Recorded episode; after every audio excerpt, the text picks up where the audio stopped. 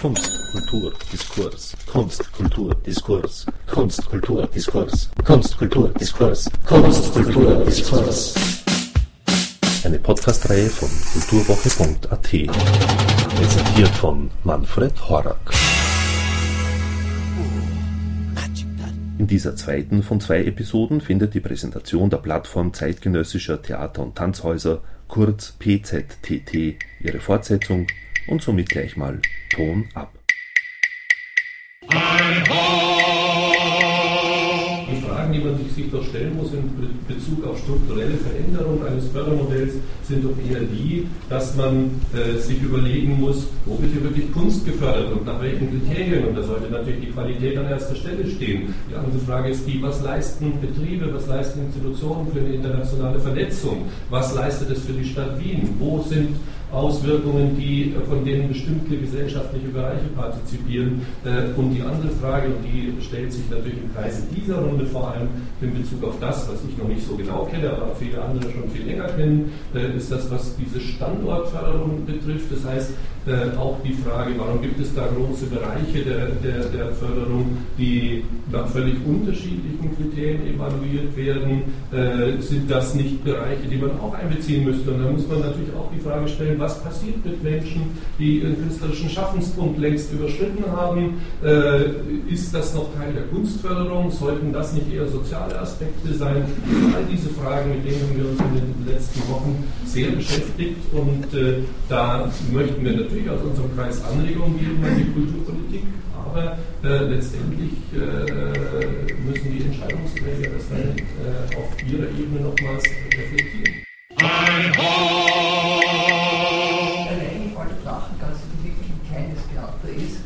arbeiten pro Jahr, wir sind, ich habe sie drei Jahre durchgezählt, arbeiten 300 Künstler, 312 Künstler. Ja. Das sind natürlich jetzt zum Teil Leute, die drei Monate mit Probenzeit und äh, Spielzeit angestellt für uns arbeiten, sind aber auch Leute, die für einen Klick kommen, zwei Stunden bei uns arbeiten, wie viel sie gearbeitet haben, um diese zwei Stunden bei uns machen zu können, wird halt überhaupt nicht erfasst. Wir haben das versucht, für alle Theater zu machen, sind aber dann drauf gekommen, dass es unmöglich ist, da zu irgendeiner Zahl zu kommen, weil sich das ständig überschneidet und, äh, und also das ist einfach nicht zu machen.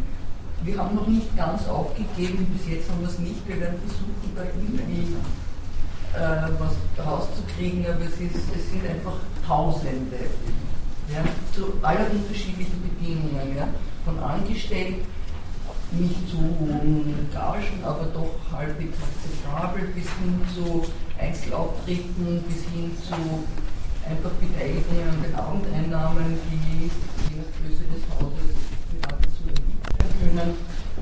Sie sich vorstellen, von in der Bar gehen da 50 Leute rein, wenn das voll kommt da raus. ja die Koalitionsvereinbarung und die jetzige Evaluation ist ja wohl ein, ein Teil dieser Koalitionsvereinbarung. Äh, insofern denke ich, ist es das legitime Interesse eines Koalitionspartners, sich mal anzuschauen, was, denn, äh, was hat denn meine Partnerpartei äh, in der Vergangenheit gemacht und war das sinnvoll. Gleichzeitig ist es ja, denke ich, glaube ich, auch im Interesse vor allem des Kulturstadtrats, die Theaterreform zu evaluieren, zu sehen, waren die Maßnahmen richtig. Insofern denke ich, dieses Zusammenspiel schon etwas, was uns zumindest mal alle hier zusammengebracht hat. Und insofern ist es nicht, nicht völlig unsinnig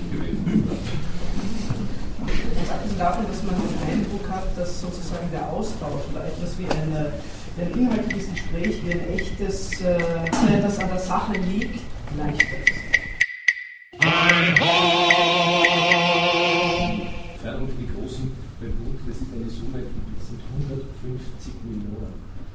wir zusammen bekommen eine. Das ist nur so beschränkt. Ähm, Kürzungen heißt natürlich, äh, es wird natürlich der Umverteilungskampf, unter Anführungszeichen, von dem die Rede ist, der kein Kampf sein soll, aber ein Gespräch muss man überführen können, äh, weitergehen müssen. Äh, man wird sich natürlich andere Synergien unter Umständen auch überlegen müssen, äh, untereinander vielleicht, aber grundsätzlich glaube ich, wenn hier eine einzige Kürzung äh, vonstatten geht, ist die so substanziell, dass alles zugestellt werden muss. Das jeden Fall. Ich glaube nicht, dass wenn man den Bundestheatern 1% oder 2% äh, wegnimmt, dass die Bundestheater zustellen werden müssen. Ich glaube, wenn man hier diesen 19 1 oder 2% wegnehmen, dann wird es wirklich perfekt. noch ein, ähm, Charakteristik äh, dieser unglaublich flexiblen unglaublich leistungsstarken Strukturen ist ja auch, dass diese Strukturen unglaublich angreifbar sind im Gegensatz äh, zu sehr viel stärker institutionalisierten ähm, Theatern. Und äh, unser Anliegen ist es auch erstmal sozusagen diese gemeinsame, ähm, also die, die, Summe dieser Einzelteile darzustellen und zu, und, und, und zu zeigen, dass wir ähm, uns durchaus vergleichen lassen können und ähm, äh, diese, diese äh, Maßnahme der Evaluierung, wenn man sich die Summe dieser Zahlen anschaut, ähm, finde ich die Frage ähm, absolut gerechtfertigt, ähm, warum eigentlich nur manche Häuser in dieser Stadt evaluiert werden und manche Häuser in dieser Weise nicht und warum eigentlich so verschiedene Kriterien angelegt werden. Und wenn das dann zu äh, massiven Verteilungskämpfen kommen würde, würde sich diese Frage natürlich sehr viel drastischer auf unserer Seite stellen. Weil natürlich würde man eine Josefstadt erstmal nicht zumachen müssen oder können auch, halt, man es ja äh, in den Strukturen viel anders ähm, gestaltet und sehr viel unangreifbarer ist als, äh, als jeder einzelne von uns hier. Naja, ich bin. Weil ja der einzelne Künstler eigentlich jemand ist, der angreift. Also grundsätzlich habe jetzt 40 Jahre diese Auseinandersetzungen hinter mir und finde, das wie eine Mutation, dass das stattfindet, vor allem in der kurzen Zeit. Das ganze Ding hat im November begonnen, wo für uns das Gefühl war, es geht eigentlich um Kürzungen, die klar sind, aber durch die ganze Entwicklung der ökonomischen Krisen, die vor uns sind und auch der ganzen äh, Änderungen einer Gesellschaft, die längst stattfinden müssten, um nicht weiter in Krisen zu ersticken. Das heißt, es hat was Positives und was Negatives. Das Positive ist, in welcher kurzer Zeit so viele Menschen zu einem nicht hierarchischen, und wenn man die Leistung anschaut und denkt, dass dazwischen Weihnachten war, äh, dann ist das eigentlich ein gigantisches Papier, dann ist ein Konsenspapier. Das heißt, es wurde in 100.000 Mails von allen irgendwo äh, auf ich will das, ich will das nicht. Das heißt, im Grunde genommen ist, ich habe erlebt, wie sechs Leute begonnen haben, in dieser Stadt äh, diese Strukturen aufzurichten in den 70er Jahren.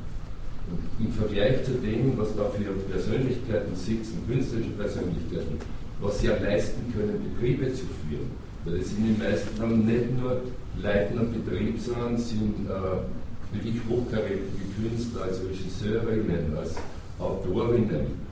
Da, da sitzt ein unglaubliches Potenzial.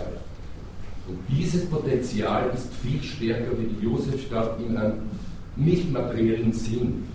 Also vom Lobby-Dings her ist es daher, sind wir stärker, wenn diese Vereinigung sich als emanzipative Kraft versteht die gemeinsam auch so Bewusstsein zu wissen, worum es eigentlich geht. Und das ist ein riesen Paradigmenwechsel in der Gesellschaft. Die Politik steht mit Rücken an der Wand. Die Politik ist äh, ein Sklave der Notis. So schaut auch diese Art von Welt aus. Das ist aber eine Realität. Die Frage ist, wie jetzt das Kollektiv von Künstlern, die immer noch also ihre Kraft darstellen, wie die darauf reagieren. Ich kann nur sagen, ein Einzelner könnte die Josefstadt zu Fall bringen, wenn er es wollte. ich sage das jetzt ein bisschen äh, provokativ, weil die Medien müssen ja was schreiben. Da in dem Konsens sitzen bleiben und Partizipation und Evaluierung, das interessiert niemand, weil die Begriffe auf eine Art obsolet geworden sind, weil sie so lieb sind. Und dadurch sind sie gefährlich, ihrer Lieblichkeit. Denn das Ganze ist nicht lieblich. Das Ganze ist eine Form von Krieg, den wir aber als, als reife Menschen versuchen, nicht falsch zu führen.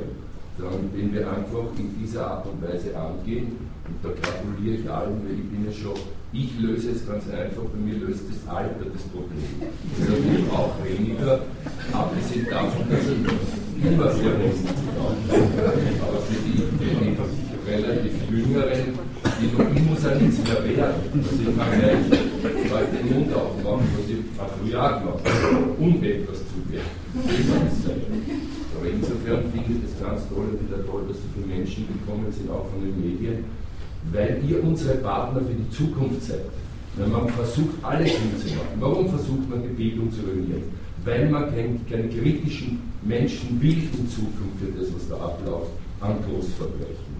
Das heißt, insofern ist das ein ganz anderer Kampf, wenn man, und man muss ihn verstehen, weil nur der hat einen Sinn für die Kunst und für die Wissenschaft, für unsere Zukunft. Ja, da würde ich mich gerne auch einmischen, weil es geht immer um Macht und um Druck ausüben. Und Macht ist ja für alle, wenn ich das sagen darf, an diesem Tisch sitzende ein Thema, mit dem wir uns in der Theaterarbeit, der Literatur auch immer sehr stark auseinandersetzen.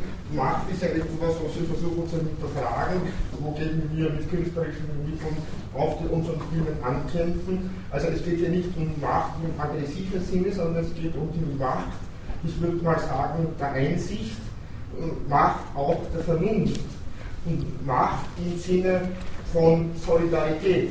Ich glaube, dass, was der Hupsi gesagt hat, eine sehr, sehr wichtige Position ist, äh, einen Krieg zu führen mit Augenmaß oder eine Konfrontation zu führen, besser vielleicht Konfrontation als Krieg, mit Augenmaß zu führen und mit ihrer Hilfe, die Sie heute da sitzen, eine Diskussion anzustoßen, die vielleicht für sehr viele Teile der Szene oder auch der Häuser zu einem besseren Ergebnis führt, als es derzeit ist. Entschuldigung, aber ich muss kurz widersprechen. Also ich habe nicht vor, irgendeinen Krieg zu führen. Ja, ja, eben, ja. Ich weiß nicht, was ich einen finde, aber äh, Krieg machen. Also ich, ich glaube, das verstehe ich schon anschließen, was man so viel gesagt hat. Aber ähm, es ist ja auch hier, wir tun es ja auch deshalb, weil wir Sachen lösen wollen. Und nicht, weil wir irgendwie äh, irgendwelche Attacken reiten wollen oder Leuten den Karten kissen wollen oder sonst irgendwas tun wollen, sondern weil wir für uns, für die Stadt, für die Künstlerinnen das Bestmögliche rausholen wollen. Das einfach. Das ist die Absicht. Und natürlich, wenn man eine Meinungsverschiedenheit hat und dann man deutlich werden muss, dann werden wir es ja auch tun. Aber es geht doch jetzt mal darum, konstruktiv zu sein und nicht irgendwie, äh, ja, um Krieg zu führen, ist für mich absolut nicht konstruktiv. Deshalb wollte ich nur äh, reinkommen. Oder? Ja, aber pardon, äh, es geht aber schon auch, geht aber schon auch, ist glaube ich schon ein wichtiger Faktor, sozusagen ein Signal an die Öffentlichkeit und die Politik, an die Förderungsgeber zu senden, dass man sagt, okay, es ist der sogenannte Paradigmenwechsel oder es hat sich in den letzten Jahren und Jahrzehnten und auch dank der Theaterreform, die das verstärkt hat, sicherlich ein anderes Konsumverhalten auch bei den Zuschauern eigentlich. Die Zahlen belegen ja das, dass das jetzt nicht nur, also dass das nur ein paar kleine Oftbühnen und ein paar Zwergern sind, die halt da ihre Sache machen, sondern dass eine ziemlich massive, fette Zahl ist, die da steht ähm, und die letztendlich auch im Verhältnis zu dem, was die, Groß, die sogenannten Großtanker kriegen, ja, also denen ja da durchaus mithalten kann, aber in keiner Relation zu steht, dazu steht, was äh, was bei denen sozusagen State of the Art ist, wo nicht diskutiert wird, was es gehört. Die Gewerkschaft gibt, es gibt, dass es Betriebsvereinbarung gibt, dass es Sozialstandards gibt und, und, und dieses gibt. Sondern bei uns wird hinterfragt, warum der Schauspieler X die Gage kriegt,